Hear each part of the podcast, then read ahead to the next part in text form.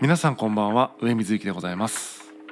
サイコパスのラジオぜひ最後までお付き合いください。今日はサービスについてという話をしたいと思っています。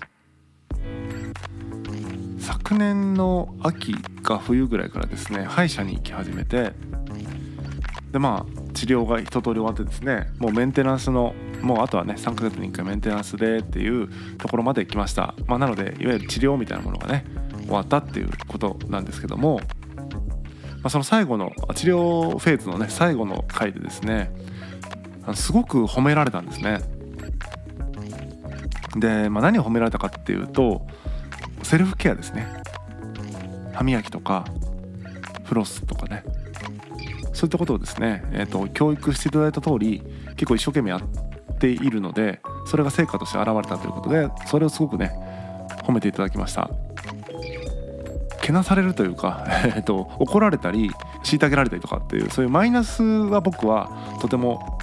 嫌なんですけども褒められても別にあんまりまあ嬉しいっちゃ嬉しいけどあんま褒められてもちょっとどういうリアクションしていいか分かんないなってことでまあそれはそれで困るなっていうのが一つあったんですけども、まあ、今日の本題はそそれではなくて、えー、サービスって実は受け手が担っている役割も大いにあるなっていうことなんですよね。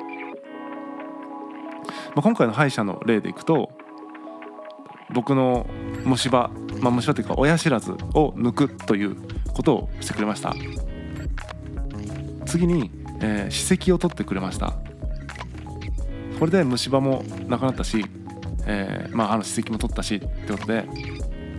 これがね維持されるようにこのいい状態が維持されるように教育を受けました、まあ、現状こうだよとか悪くなるとこんな感じになるよとかそのためにそうならないためにはこういうことを日々やってくださいねって教育を受けました。なので虫歯を抜き歯石を取りそして、えー、教育を受けたと。これが、えー、サービスの提供者側が僕に提供してくれたことだったんですね。でそれで僕は治療費を払って帰ると。で多くの場合というか、まあ、今回褒められたのは普通ここまで改善しませんよっていう劇的な改善かつそれが本当に、えー、まあ、なんだろうな教育したことを本当に実践する人があまりにもいないから、えー、とても珍しい例なんだともうそのモデルケースなんだとひどい状態からすごく良くなったというすごい、えー、いい例でやりがいがありますみたいな感じで言ってたんですよね。だからサービスの提供者が一生懸命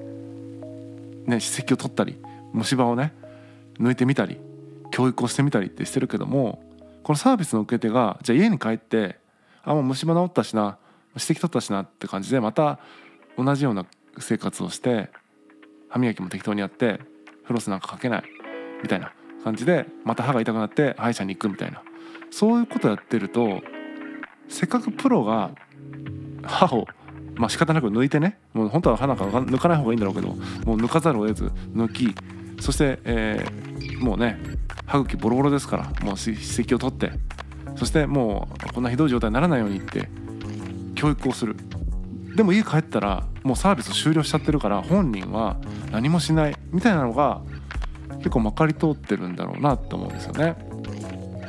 でも今回僕はその、まあ、歯をねよくしたいっていうか何ていうのかな、まあ、長く付き合っていく自分の体なので、まあ、健康にも気を使いたいなと思って今回教育を受けたことはですね実践120%実践するという形でやったことで、まあ、結果も伴ったということででそれは単純に歯の状態がよくなったよっていうのが一つ結果として分かりやすい結果としてあるんですけども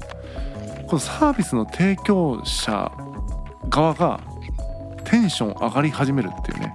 でもっとやろうとかもっと、えー、有益な情報を出そうっていう感じでよりこう高みを目指す形でより良いサービスを提供しようとしてくると。で僕もそのテンションにこう応えたいっていうことで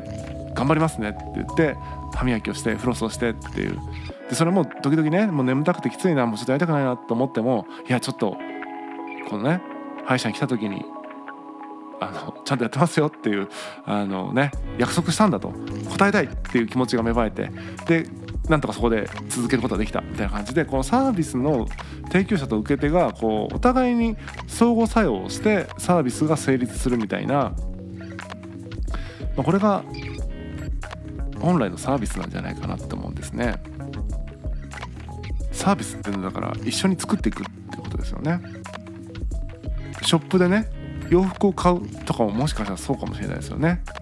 店員さんとのそのコミュニケーション店員さんが接客というサービスを提供するのに対してのこちらの受け答えが、まあ、そのスタンスが店員さんとのこう相乗効果を生んで店員さんが本当に、えー、似合う服をとか本当に自分のこうニーズに応えようとした接客をしてくれるってことが起こってくるんじゃないかなと思うんですよね。もちろんそういう、えー、のがあろうとなかろうといい接客をするというか120点の接客をするのがプロの、えー、サービスだと思いますけどもあまりにもですね僕たちはサービスの受け手になりすぎているというかお金を払うからサービスを受ける側で、えー、提供者が全部やってよねっていう感覚になりすぎてるんじゃないかなっていうふうに思うんですよね。確かにお金を払って確かに向こうはお金をもらってそのもらった対価としてサービスを提供するわけなんですけどもやっぱりこの受ける側が協力的でないと提供側は提供しづらいですよね。まあ当たり前のようなことを言ってますけどもでもお金が介在することによってですね急にしてもらう側とする側なんだみたいな感じの感覚になってしまって非協力的態度をとってしまってはいないでしょうかということなんですね。でも同じ例えば1万円払うとしてもより良いサービスを受けたいんだったら受ける側がですね協力的に接することで同じ1万円でもより良いサービスを受けることができる可能性があるってことなんですねだから僕は別に人としてサービスをねお金払ってるんだから払ってる側が、えー、何偉そうにするなみたいな話をしたいわけではなくてサービスを受けたくてお金払ってそのサービスを受けてるんだとするとサービスの効果を最大化するためにもサービスの受け手にも何かお金以外に払うべきものがあるんじゃないかと。サービス提供者がサービスをより提供しやすくなるようにパフォーマンスが最大化するように受け手としてできるコミュニケーションできる関わり方というのはあるんじゃないか。そういうお話ですね。お金を払ってるからやらないっていうようなスタンスでいることによってですねかえって例えば本来100得られるはずの効果が80になってるとか、うん、まあ100受けてるんだけども例えばもっとこう好意的に接すれば120してもらえることがあるとかね。いう感じでサービス提供者は別にお金だけで動いてるわけじゃないんだろうな。そして自分が実際提供する側になった時は当然そうだなと。お金を払ってくれたから OK っていうよりはお金を払ってくれたから責任としてやるけれどもさらにこの人がいい人だとかサービスを提供しやすいとかそのするための準備をちゃんとやってきてくれる事前準備してきてくれるとかそういったことによってですね提供する側もよりこうね持てる力を、え、発揮しやすいと。いうことになるんだと思うので、まあ、合理的に考えてサービスの受け手に自分がなる時は協力的にサービス提供者に協力的な態度で接していくってことが大事なんじゃないかなと思いますね。ぜひですね何かこうサービスを受ける際にはですね今日のお話参考にしてみてください。サービスの受け手としてできることお金を払う以外にできることをやってみてはいかがでしょうか。本日は以上です。またお会いしましょう。さようなら。